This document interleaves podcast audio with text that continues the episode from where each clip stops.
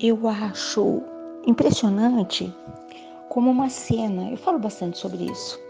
Uma cena, um perfume, uma música nos trazem outras cenas, outras músicas e um caminhão de lembranças. Ontem aconteceu um fato que, como eu diria, corriqueiro aqui em casa, na verdade. Mas ele mexeu com a minha cabeça de um tanto e, claro, eu pensei, vou contar, vou compartilhar, né? Nessa nossa sala de, de bate-papo, eu preciso compartilhar.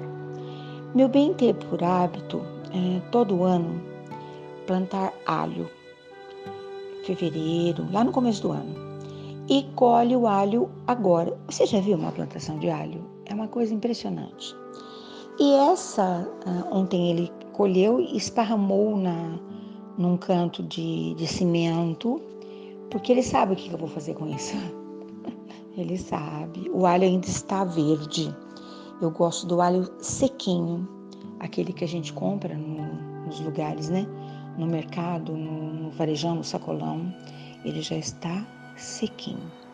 Mas essa história do alho começou lá longe, quando eu era menina ainda. O meu avô tinha um hábito diferente de todos os outros homens da região onde ele vivia, porque todos tinham suas hortas, seus pomares e todos plantavam alho, porque não era uma coisa que se comprava, cada um produzia para si. Que coisa incrível, né? Cada um produzia para si. E no geral, meu avô me dizia que as pessoas descartavam aqueles dentes bem pequenos do alho e usavam os maiores, porque dava um trabalho danado. Você já descascou alho? pois é, tem que descascar, né? Hoje existem várias técnicas e eu gosto demais de tempero, na verdade. Alho, cebola, cebolinha, tomilho. Ai, gosto. Orégano, manjericão, eu gosto demais. É como temperar a vida, né? Pois é. E meu avô dizia que falta de tino, porque se você planta um alho pequenininho, a natureza dele é ser pequenininho. Vamos separar de cada cabeça de alho que se usa o mais bonito, o mais vistoso, hum, o mais é, com maior potência para garantir que ele produza alho assim. Quando meu avô falava qualquer coisa para minha pessoa, ele não estava falando simplesmente daquela coisa. Então, plantar, o, selecionar o alho para plantar já era uma lição de que na vida, às vezes a gente escolhe as coisas pequenas, né? Perdemos um tempão com as coisas pequenas. Tanta coisa grande para que a gente possa aproveitar o potencial elementar de cada coisa, de cada fato, enfim. E ele dizia que ia mais ainda, além de se plantar, de selecionar o alho, havia-se que eh, preparar a terra para que o alho pudesse se expandir e se transformar em uma cabeça de alho. Uh, era um ajuntamento, era uma. Que coisa linda, uma sociedade estabelecida. A terra precisava ser fofa, porque como ele ia se expandir em meio a pedras, e ele falava que sentimentos eram a mesma coisa. Onde é que você coloca o seu olhar, o seu carinho, o seu afeto? Ele não falava exatamente isso, mas o tempo me fez compreender o que ele desejava falar, né? E depois, a rega, então ele incumbia uh, os pequenos, né? A gente adorava, porque tinha um regador, ele fazia regador pequeno. E para nós era uma folia, sabe? De garantir que aquele canteiro, aqueles canteiros, porque era muita coisa, né? Uh, não havia o recurso de mangueira, regador, às vezes a, a taquara, sabe, bambu, fazia aqueles furinhos e alguém colocava água lá em cima e o, a água corria pelo, pelo bambu e ia se esparramando por sobre os canteiros. Olha cada técnica maravilhosa. Ele estava falando do amor. Quando nós depositamos o amor numa grande represa e a gente providencia cada um de nós para que esse amor chegue, nem de mais e nem de menos. Apesar que eu não sei o que é amor demais, tá? Amor, hum, enfim. Mas depois quando colhia o alho, ele sempre me falava: "Ah, um dia eu vou ensinar alguma coisa para você". Sabe quando a propaganda é a alma do negócio? E eu pensava, mas o que, que ele vai escolher? Já havia me ensinado a separar o alho.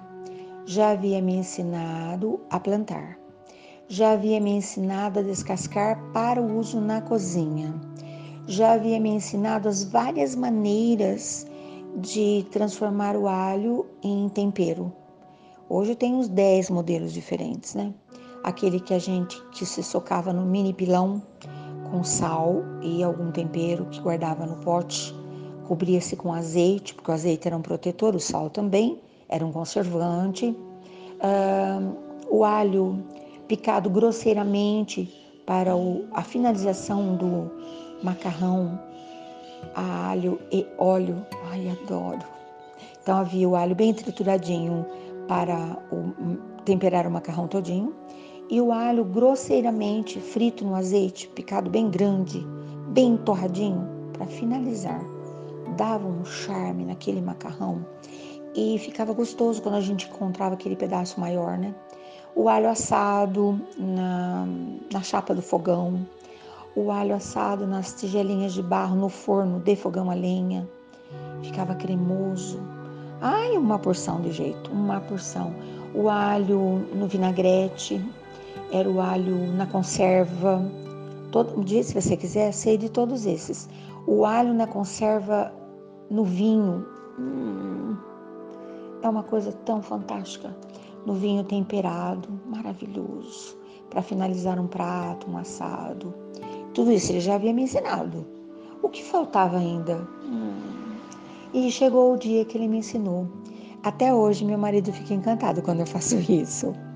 Era trançar o, o, as cabeças de alho com os pés, né, sem cortar as, a rama seca, porque aquelas folhas verdes servem como tempero, que em casa eu também uso, não todas, né? Uma de cada pezinho e depois, quando elas secam, elas avisam quando o alho já está pronto. Começa a ficar sequinho na ponta. Que coisa, né? Pois é.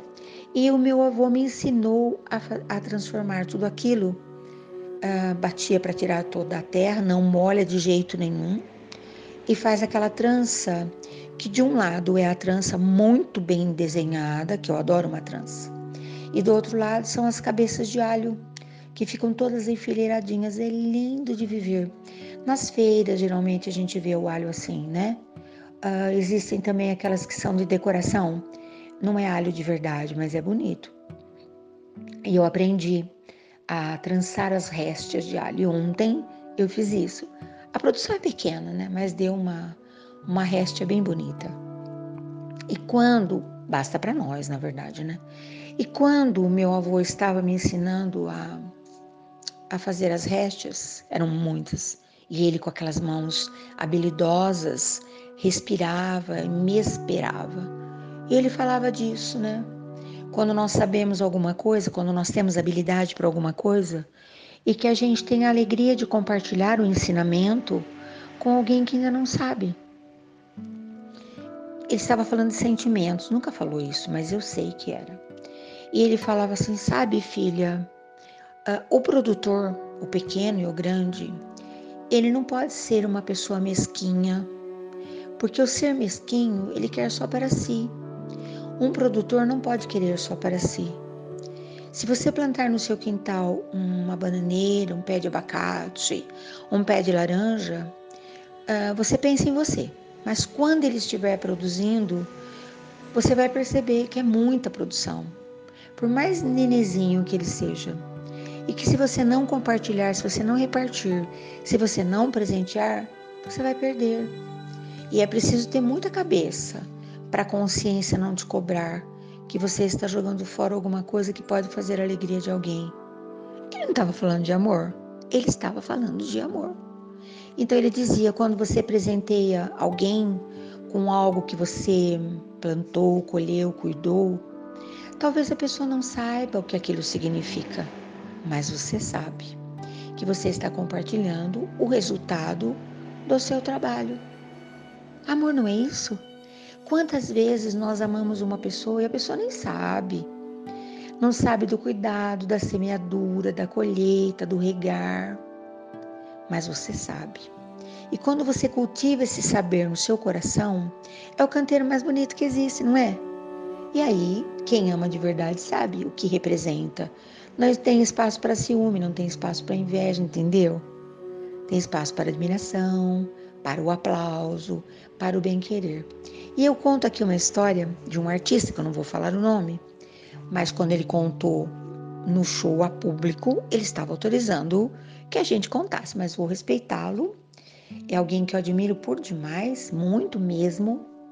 Inclusive, coloquei a playlist desse, desse artista que é um instrumentista, um cantor, um compositor admirável, coloquei a, a playlist dele especialmente para passar roupa. ai, ai, duas horas de passar roupa com uma playlist impecável. E eu me lembro dele contando que quando ele chegou no Rio de Janeiro, aos 17 anos, ele não sabia que ele era talentoso, mas ele trouxe uma pasta de composições inéditas, uma pasta das músicas que ele já cantava na cidade dele e que ele nunca contou que eram dele. Engraçado, né? Uma mistura de timidez com modéstia, qualquer coisa assim. Ainda era preparar o terreno, né? para botar o dentinho de alho. Pois é. E quando ele chegou no Rio de Janeiro, ele trouxe também alguns instrumentos. Ele já era um bom instrumentista. Tem gente que já tem isso, né? É nato, como dizem. Ele sabia tocar vários instrumentos. Aprimorou-se ainda mais depois. E ele se sentiu muito tímido. Percebeu que a cidade era gigante, ele não imaginava. E que não ia ser tão fácil, porque havia muitos talentos por ali. Mas ia acontecer um festival. Ele se inscreveu, foi selecionado e escolheu uma daquelas músicas inéditas, que é maravilhosa para apresentar no festival. Enquanto eles estavam ali nas rodas, porque aí o pessoal só esperava por isso, só conversava sobre isso, ele conheceu uma pessoa. Era jovem também, mas um pouco mais, com um pouco mais de vivência de idade do que ele. E para uma mulher, um pouco mais de vivência de idade significa muita coisa. Ela também era uma instrumentista e ele ficou encantado com a habilidade que aquela menina ainda era, né, uh, possuía no trato com os instrumentos. E os dois ficaram amigos. Ele falava bastante com ela, porque a amizade faz isso, né? A amizade é um bem-querer, é um afeto, é o modelo mais bonito de amor que existe, eu penso. É uma seleção das melhores coisas, né? Das melhores sementes, da melhor água dura, da melhor. Ah, de melhor tudo. Amizade é um negócio bacana, é um amor incrível. E ele foi tomado de amores por aquela menina. E a menina certamente também estava um pouco mais pé no chão, mas correspondeu. E ela disse o seguinte: que ela ia desenhar um arranjo para a música que ele apresentaria no festival. E foi um escarcel, foi um escândalo, ele foi ovacionado de pé. Ninguém, ele era um tipo diferente e as pessoas não sabiam direito de onde ele tinha surgido, mas enfim. E ele incomodou muita gente e tal. E nessa parceria desse artista com desses dois artistas, ele começou a se sentir inseguro, porque ele percebeu que ela já era procurada pelos pelos cantores, pelos compositores, pelos instrumentistas como um complemento, um super plus. Porém, a partir do festival e do desempenho dela, que foi uma declaração de amor no festival, ela ficou ainda mais né, conhecida e procurada, né? Isso que ainda nem tinha um mundo virtual, pensou, né? E ele ficou com ciúmes e manifestou os ciúmes. Ele contou que ela era de poucas palavras, mas ela disse do jeito que ela podia que a história deles não tinha como continuar. Porque eles eram duas pessoas uh, escolhidas pelo universo para levar alegria e felicidade para as pessoas não cabia ali ter ciúme. Seria a mesma coisa que querer colocar um passarinho dentro de uma gaiola. Que você pode trancar um passarinho numa gaiola, pode, mas você não consegue é, impedi-lo de soltar a sua voz por entre as grades. Entendeu? Então, com poucas palavras, ela definiu. E ele contou que a história de amor que poderia ter acontecido com eles, de duas pessoas se relacionando, querendo viver numa ilha deserta, que não leva ninguém para lugar algum, que eles deram lugar para um outro tipo de parceria. Ele simplesmente escolhia aquela criatura como a primeira instrumentista para todas as suas músicas. E hoje, até hoje, que eu ainda acompanho a carreira dos dois, né? As apresentações, ela ainda faz parte, eu não sei com que histórias que a vida dele e dela escolheram, com quem eles se relacionaram, se se relacionaram, não sei. Mas ainda, quando eu assisto alguma coisa no mundo virtual, uh, presencial, vi uma única vez, ainda é uma super história de amor. E eu lembro de meu avô falando sobre saber compartilhar. O quão grandioso é quando você tem habilidade do exercício do amor e que você consegue não ser barrado, não ser atrelado, não ser preso a nada e coloca em prática o compartilhar do amor que floresce no canteiro do teu coração. Confundi?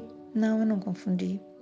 Estou falando dessa capacidade que todo ser humano tem de amar a muitos de um jeito especial.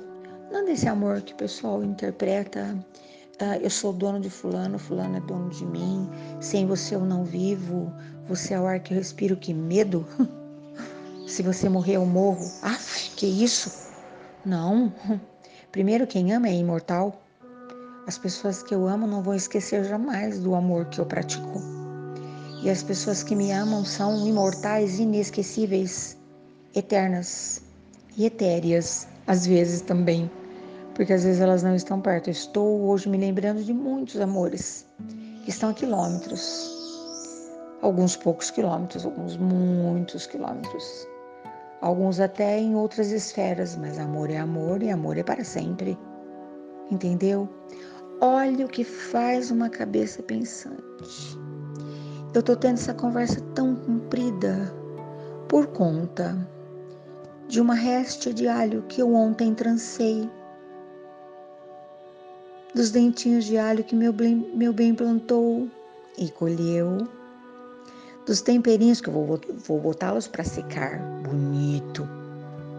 Daqui a pouco estarão perfumando a minha cozinha, os pratos, que são as minhas declarações de amor. Às vezes eu estou fazendo alguma coisa de comer e os netos dizem: Tá preparando uma declaração de amor, vovó?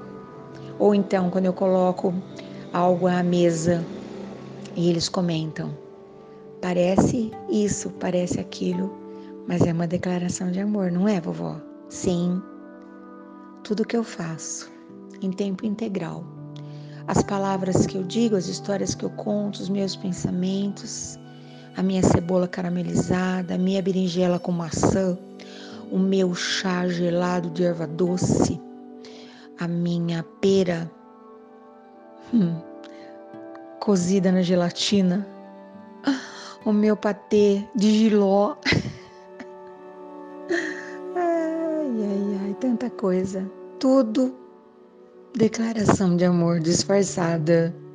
Cada coisa, né? Pois é, eu vou, mas eu volto. Bom dia, boa tarde, boa noite a gente bagunça esse nosso espaço. E depois você me conte que memórias te enlaçaram. Não se sinta preso a nada. Amar é conceder liberdade também ao seu coração e dar voz aos seus pensamentos. Até.